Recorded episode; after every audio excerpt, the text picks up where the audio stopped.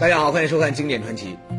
啊，现如今呢，有一种游戏啊，在年轻人当中日益盛行。什么游戏呢？cosplay。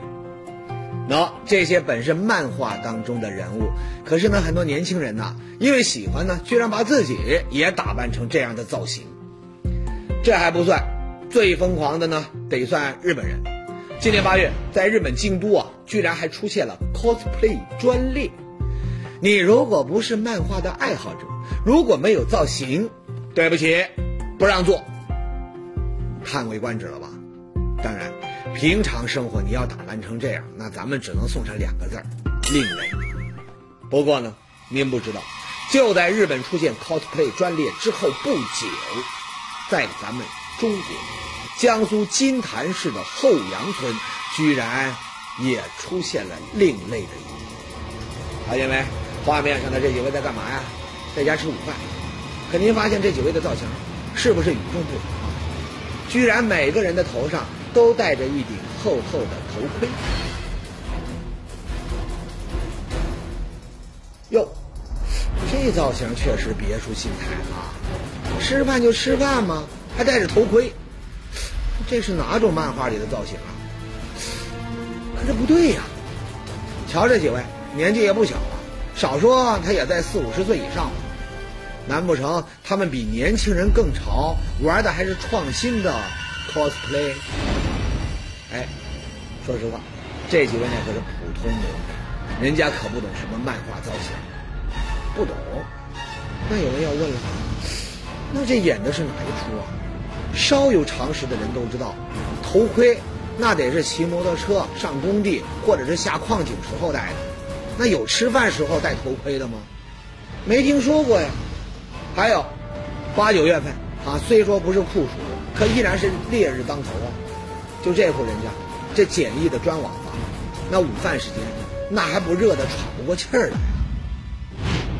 这样的情况下，这几位居然还能戴得住头盔，那估计有人要说了，哦，我知道了，八成这几位啊，这里有问题。宏宇呢，很负责任的告诉您，人家这几位啊，正常的很，而就是因为正常，他们才不得不戴上头盔。为什么呢？您听好了，因为不戴头盔，他们可能随时面临生命危险。什么？会有生命危险？那既然有危险，那还不赶紧跑啊？还还坐下来吃饭呢？这到底是怎么回事啊？要说清这事儿啊，咱们还得把时间再往前推两个月。那是六月底的一天，这位呢就是这户人家的男主人，名叫孙俊文，他正在家里面等人送货，送什么呢？化肥。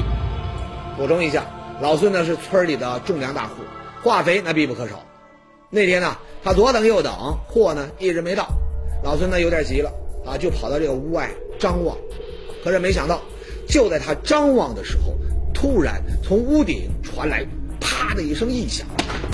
他就到屋上，就是个屋顶上，咔的一声响，咔的一声响呢，我就跑进来看看。老孙看见了什么呢？什么也没看见。当时呢，他一琢磨啊，八成是这小孩子在恶作剧，往这屋顶扔石头呢。这帮淘气蛋啊！老孙呢，就房前屋后啊，就转了一圈，想把这恶作剧的小孩呢揪出来。可是您猜怎么着？怪事儿了，转了一圈，一个人影都没有。嘿，没人儿，这怎么回事啊？老孙呢正纳闷呢，可是没想到，就在这时啊，又是啪的一声炸响，把他呢吓了一跳。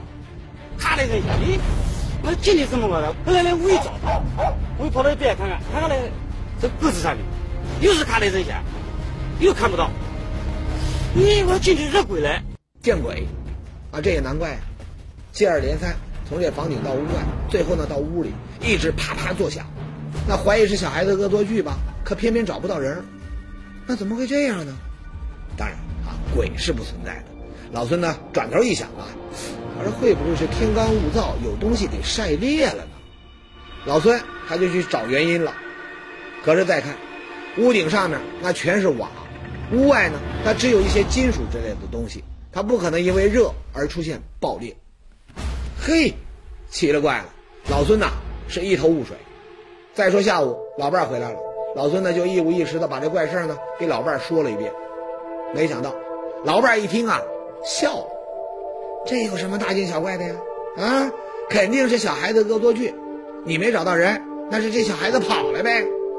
哎，听着老伴儿这么一说呀，老孙就心想了啊，八成是这样。但是他们没想到这天的怪事儿只是噩梦的开始。怎么回事呢？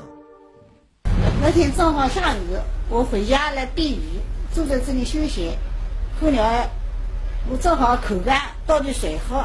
老孙的老伴儿说呀，说那天他刚一起身儿，就在这一瞬间呐，他感觉这耳朵边儿唰的一阵凉风，紧接着就听到屋里面啪的一声巨响。怎么回事呢？跟您说，这不查不知道，一查老孙两口子那是惊出了一身的冷汗。他们查到了什么呢？顺着声音的方向，他们在桌子边上看到了一颗圆溜溜的钢珠，啪的巨响，正是高速飞来的钢珠碰在这个木板上发出的声音。吓人吧？贴着老孙爱人耳边飞过的，就是这颗钢珠啊！哎呀，想想都后怕。那如果老伴儿不是刚好口干，他想喝水，如果起身要是晚了那么几秒钟。这钢弹呢，那肯定打中了他的脑袋。他一打气一穿这不，肯定当然也打了。说的是啊，速度这么快的钢珠，那真要打上，那可就不得了了。那么，高速飞来的钢珠从哪打出的呢？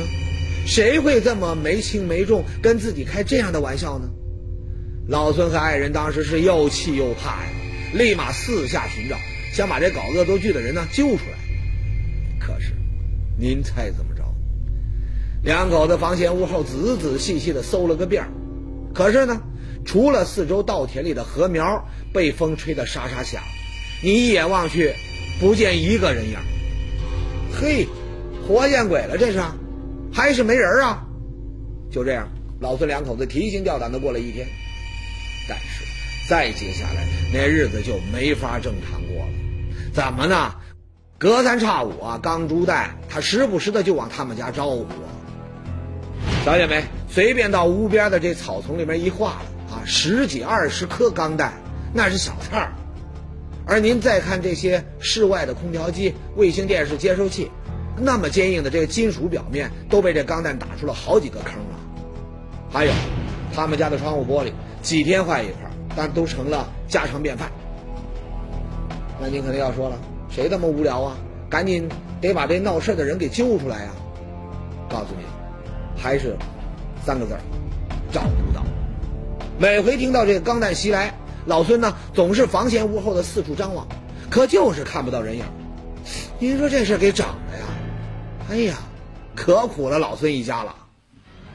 平时待在家里吧，哪怕这个屋里面再热，光线再暗，你也得关着门，要不然冷不丁的就有一颗钢弹飞进来。那万一实在是热的受不了，打开门通通风，或者是想到门口活动一下，那就得戴上头盔，要不然呢，这钢弹它打中头部，那就不是闹着玩了。哎，这就是前面我们说到他们家吃饭也得戴头盔的原因，这都是横空飞来的钢珠弹给闹的。说到这儿呢，您可能要说了，说偶尔出现这种情况，那可能真的是这小孩子顽皮，他闹出了个意外，可长时间这样。那就构成了骚扰啊，那可以报警啊。没错，因为正常生活已经受到严重干扰，老孙决定向当地派出所报案。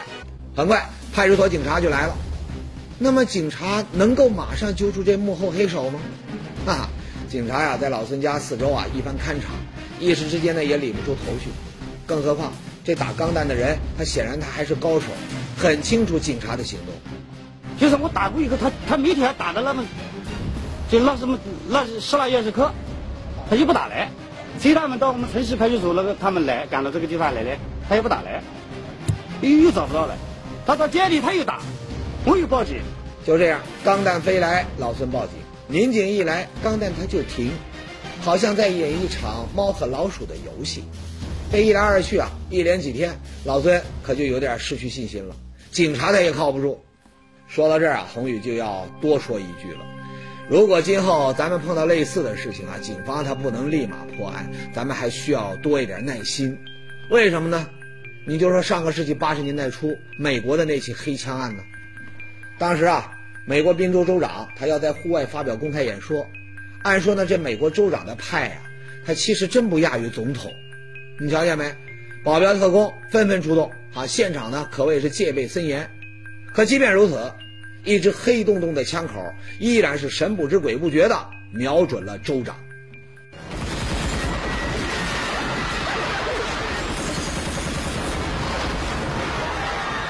哎，幸亏这保镖出手及时，州长呢这才躲过一劫。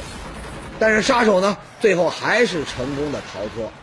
再说一个，二零零四年台湾选举的黑枪案，您还记得吗？这位阿扁在竞选。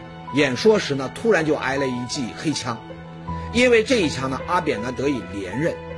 可是这一枪究竟是谁打的？是竞选对手真要杀他，还是阿扁玩了一招骗局呢？哎，因为枪手漏网，那么这些案件的真相呢，至今还是个谜。您说这么些大人物，身边一堆的保镖特工，有时呢他也逮不到幕后黑手，那要咱们普通民警能够迅速破案？这要求，哈，有点太高啊。那警察这事儿，咱们先暂放一边。那么再说老孙，每天他自己就像是待宰的羔羊，提心吊胆的。你说这日子怎么过呢？被折腾的苦不堪言的老孙呐，终于做出了一个决定，冒险一试。他决定迎着钢弹飞来的方向一路摸过去，一定要找到钢弹的人。平台现在讲，就拿命跟他赌了。打到我跟我倒霉，打到我你们你就跑不掉。讲句丑话，要是我俩有仇，你当面跟我搞都不要紧，你不是这不对？暗中杀人吗？对吧？你找也找不到，你找不到。听他说啊，老孙算是烦透了，发狠了。那么，他能够找到藏在暗处的人吗？很快，机会来了。这一天的老孙又听到瓦片叮当乱响，听得很真切。钢弹呢是从南面打过来的。老孙呢，立马就朝着南面啊，就找了过去。南面离着老孙家最近的，他是一个养鱼专业户的家。枪手会躲在这里吗？几个老乡呢，在外围盯着。老孙呢，悄悄就绕到他家房子前面。可是，大太阳地儿里面一个人都没有。哟，难道对方又躲起来了？谁也没想到，就在这时，让老孙意外的一幕出现了。然后我就把那个门。推开来，看没有人，没有人，他在屋上还响哎，咔啦咔啦的响，他屋上还在打。嘿，您说这人胆儿够大吧？老孙都在找他了，他还在向老孙家射钢弹。难道他没有看到老孙吗？很显然，这人呢肯定不在养鱼人的屋子里。那么，枪手会躲在稻田地里吗？可是。一尺多高的稻田，那怎么藏得下人呢？再往南呐，空荡荡的稻田尽头有一排树，难道是躲在树丛里了吗？老孙呐，横下一条心，快速穿过稻田，向树丛跑去。那么，老孙有发现吗？很可惜啊，还是不见人影。哎呀，前后闹了几十天呢，老孙给折腾的是既惊又怕，还心力交瘁啊。还有，让老孙无法忍受的是，朋友也不来他们家了。平常现在嘛，你不少人到我家来玩，就到我家来玩啊，来玩。现在后来看到我家大男主，他不敢来了，他怕了。其他村民也是啊，以前经常从他们家门前经过的人，现在呢都宁肯绕道走，怕的不得了，不敢走了。以前我这个家经常人走路，后来自从我家里发弹珠，就是打弹珠以后，走的人就少了。然后都怕了。您说这事儿啊，因为钢弹，老孙家俨然就成了一个禁地，谁都不敢沾，谁都不敢惹。那这件事儿到底该怎么解决呢？哎，有人说，解铃还须系铃人啊，惹上这样的麻烦，那会不会是你老孙平时做人不地道，你得罪了人呢？想想得罪过谁，顺藤摸瓜，那不就可以找到这个幕后黑手了吗？哎，遇到了。老孙两口子就掰着手指头。把这个村里人过了一遍，那么老孙到底得罪了谁呢？您猜怎么着？不想还好，越想啊，老孙两口子那是越发的郁闷。怎么呢？我我怎么讲呢？我在这个地方又没得罪人，又没得仇人，我就是怀疑不到，不知道什么事，哪高兴呢？哎，老孙这话呢，可不是给自己脸上贴金。为什么呢？原来啊，老孙夫妻他并不是金坛本地人，他们老家在安徽。大约二十年前吧，老孙夫妇呢就来到金坛承包土地，这才在后阳村长期的居住下来。在后阳村，一提种粮大户老孙夫妇，大部分人他都认识。那更关键的是，老孙两口子的为人呐，那是没得说。我们讲话要实事求是。不怎么走小人岗，偷偷摸摸拿人家的东西，他没有过。哎，要是我们有什么情况啊，小沈啊，今天，呃，你这个土垃圾要有时间帮我们田扎一扎子弄弄，他也是肯帮你的忙的，哎，也是一个热心肠的，不是坏到哪这样子，不坏。自己是外来户，在当地呢要与人为善，一直以来啊，老孙夫妇他都是这么做的，和村里人相处的挺好。那现在真要说有人来寻仇，或者用这样的方式来报复他们，老孙一时啊还真想不起来应该怀疑谁。再说这一天，老孙两口子正在家中郁闷呢，突然电话就响了。接到这个电话，老孙一下子那是茅塞顿开呀，同时他又陷入了更大的惊恐当中。怎么回事呢？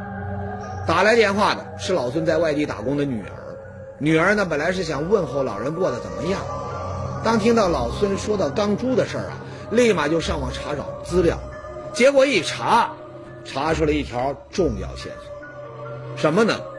就是您现在看到的这种钢弹仿真枪，还真能远距离的打击目标，杀伤力呢很大，而这种枪的子弹呢，正是老孙两口子找到的这种钢珠。这一下呢，老孙算是彻底明白了，这是有人躲在暗处，远距离的向他们两口子打黑枪啊！难怪之前他在房前屋后总是找不到人呢。而也正是明白了这一点，两口子也陷入了更大的恐慌。这究竟是谁？又为了什么要对他们打黑枪呢？这时啊，老孙不由得就想起来不久前的一件事。什么事儿呢？先看一段视频。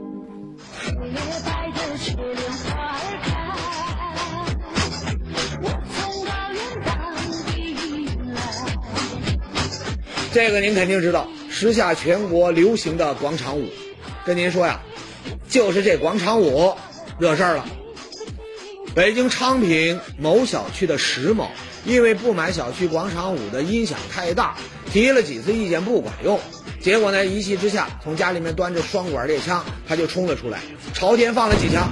这还不说，您再看这是什么？藏獒，还三只。这石某啊。任由他养的三只藏獒在人群里面窜来窜去，哎，吓得那些老头老太太是四散奔逃啊！所幸呢，没人受伤啊，要不然真要出大事。那老孙就想啊，这跳舞都能够惹来鸣枪放狗，那自己可是连遭黑枪啊！难不成还真是得罪了人，自己还不知道？可得罪了什么人呢？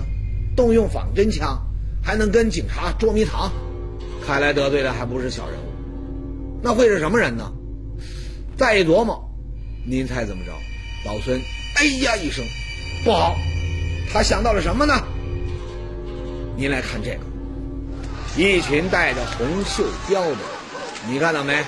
穷凶极恶呀，无法无天，拿着棍棒对倒在地下的人死命的打呀！哎呀，那场面让人那是心惊肉跳。这群戴袖标的是什么人呢？告诉您，啊，这是某地开发商为了强行拆迁雇佣的一帮流氓。有些人呢，为了利益那是不择手段。想到这儿，老孙有点慌了。为什么呢？前面说了，老孙哪人呐？安徽人。他到江苏金坛那只是租地种粮，虽说是签了协议，一切合法，可问题是，如今这土地开发这么火。你说有没有可能有人看中了他租的地，想开发，所以呢，用这种打黑枪骚扰的这个方式，想把他们赶走呢？真不排除这种可能。不过呢，咱们厚道的老孙呢，也是有脾气的人，还挺倔。我倒要看看这背后的主谋到底是谁。当然，要想揭开谜底，那得先找到枪手。可怎么才能够找出枪手呢？老孙再次发狠了。怎么呢？您来看这个，这是什么呀？监控探头。没错，老孙一咬牙，掏了三千多块，在房前房侧装了四个探头，就对准平时钢弹飞来的方向。那么，监控能够帮助老孙找出枪手。再说这一天，老孙呢刚好在家，而就在这时呢，钢珠弹砸中瓦片的声音再次响起。一下嘛，我就扒到这个地方了，两个人啊，那个帽子吼老粗啊，这个吼啊，就眼睛睁的咕噜噜的，这个眼睛睁的这么大，看不见。哎，老孙呢赶忙就调出监控画面，想看看外面的钢珠弹到底是怎么飞过来的。可以肯定啊，在监控画面里呢，房屋这个周围的情况看得非常清楚。四个摄像头的画面呢，老孙是轮番调过来查看，但是接下来奇怪了。不管怎么放大，就是看不到钢弹飞来的情景。嘿，这是怎么回事啊？明明叮叮当当的声音就在耳边，那怎么监控画面上就是看不到呢？还有，您来看啊，外面的声音平息之后，老孙就来到屋外查看，地上钢珠弹呢又有十多颗，有一些呢正好落在探头的下方。奇怪吧？明明有这么多钢弹飞来，那为什么监控摄像头它没有拍到呢？老孙呐，就对着这个监控啊，他琢磨了好久，终于发现，即使是电子眼也没法拍下体积那么小、速度那么快的东西。监控还不行，打的时候我打了那个纸之后，的眼睛睁得那么大，一屁用，他他的速度太快了，他不是老大的，他的一举就是在那入缝，那个你看不到吗？看不到啊。哎呀，您说这事儿，用上高科技他也没辙，这可怎么办呢？能想到的招全用上了，打黑枪的人他还是没找到啊！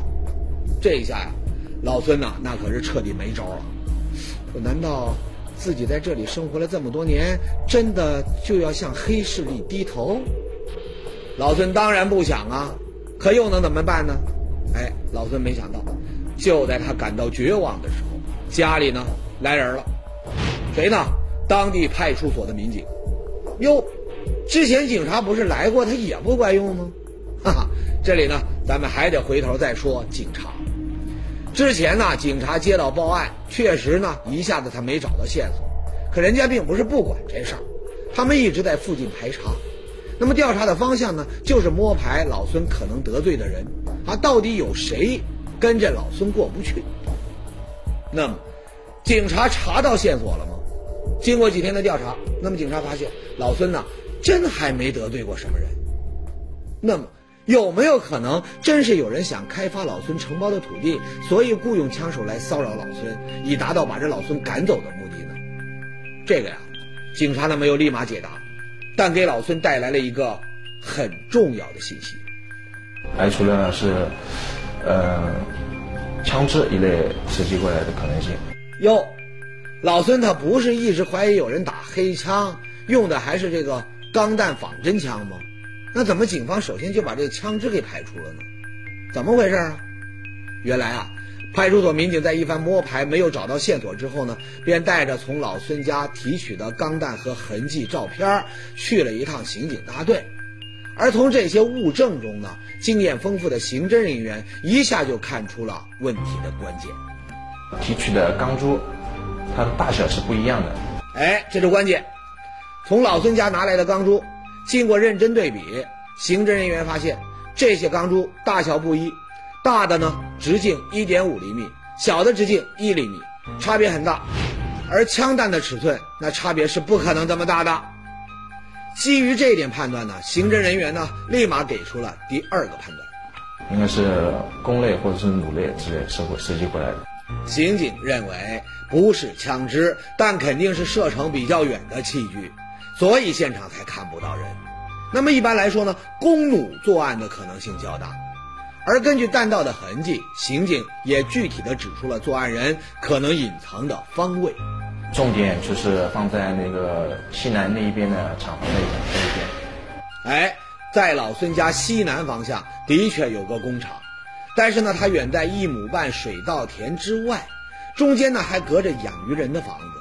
那么嫌疑人从那个地方怎么能够射到老孙的房子呢？主要是它有几个弹孔是集中的是在那个信号接收接收器的东半边，东边半边，呃，所以而且它有个弧度嘛，是从应该是从西边西南边那边射击过来的可能比较大。根据这三点判断，派出所的民警立即投入了新一轮的调查。果然，很快有一个小伙子就进入了警方的视线。喏，就是这位，他姓高，当时他都不知道有这回事，他他说他是，后来我们问到底是什么东西捅出来的，他说是一个弹弓。您可能要问了，这一小伙子为什么长时间的骚扰老孙一家呢？难道他跟这老孙一家真有什么过节啊？您猜怎么着？小伙子说呀，他根本不认识老孙。那他是干什么的呢？他拿弹弓啊，那只是打鸟，而为了练习臂力啊，他几乎每天没事儿的时候，他都要对着后墙外面的农田，他打个二三十发钢弹，目标呢都是高处的树梢、旗杆什么的。只是呢，他没有想到钢珠能够打到那么远，结果呢，给老孙家带来了这么大的痛苦和烦恼。没想到。让老孙夫妇提心吊胆、日夜提防的黑枪杀手，原来只是一个用弹弓打鸟的愣头青。离奇的黑枪案原来是个误会，只不过呢，这场误会呢让高某付出了代价，因为对他人造成骚扰，他受到了治安处罚。那么在此呢，宏宇要提醒一些年轻人，引以为戒，千万不要因为寻求刺激而轻易的尝试一些可能带来危害的行为。